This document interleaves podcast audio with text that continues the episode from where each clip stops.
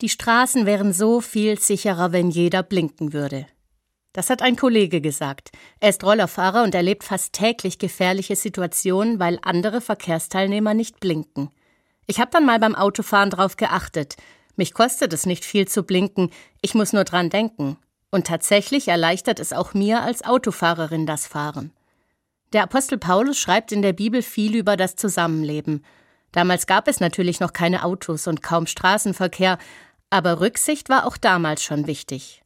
Paulus hat einen Rat für die Menschen damals, der auch für uns heute passt. Alle eure Dinge lasst in der Liebe geschehen. Mit Liebe blinken, das klingt vielleicht erstmal ein bisschen seltsam.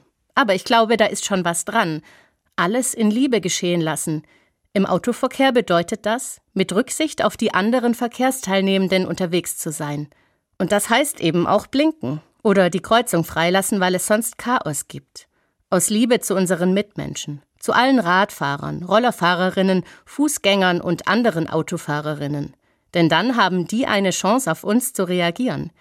Wenn wir mit Liebe unterwegs sind, dann fahren wir umsichtig und vorsichtig. Gleich, ob wir mit dem Rad, dem Roller, dem Auto oder mit dem Kinderwagen unterwegs sind. Aus Liebe zu uns und zu anderen. Und es passt natürlich auch auf ganz viele andere Situationen, die nicht im Straßenverkehr stattfinden. Alle eure Dinge lasst in der Liebe geschehen. Auch das Blinken.